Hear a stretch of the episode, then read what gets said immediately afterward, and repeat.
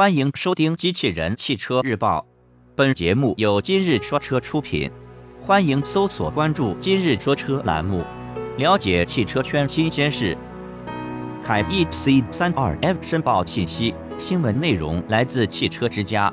日前，我们获得了凯翼 C 三二 F 的申报信息。这款车曾在今年的北京车展上正式发布，不过官方并没有公布其动力信息。从这次曝光的信息来看，这款车将搭载一台50骑马力的电动机。从申报图来看，凯翼 C32F 的外观设计与北京车展发布的战车基本一致，仅仅是在一些配色方面有所调整。整体来看，该车车身多处使用蓝色涂装，时刻强调着其新能源车的身份。在车身尺寸部分，这款车的长宽高分别为三千八百七十二除以一七二六至一五一零毫米。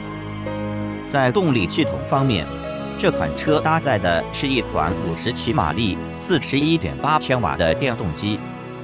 其他方面，这款车还将选装前雾灯、日间行车灯等。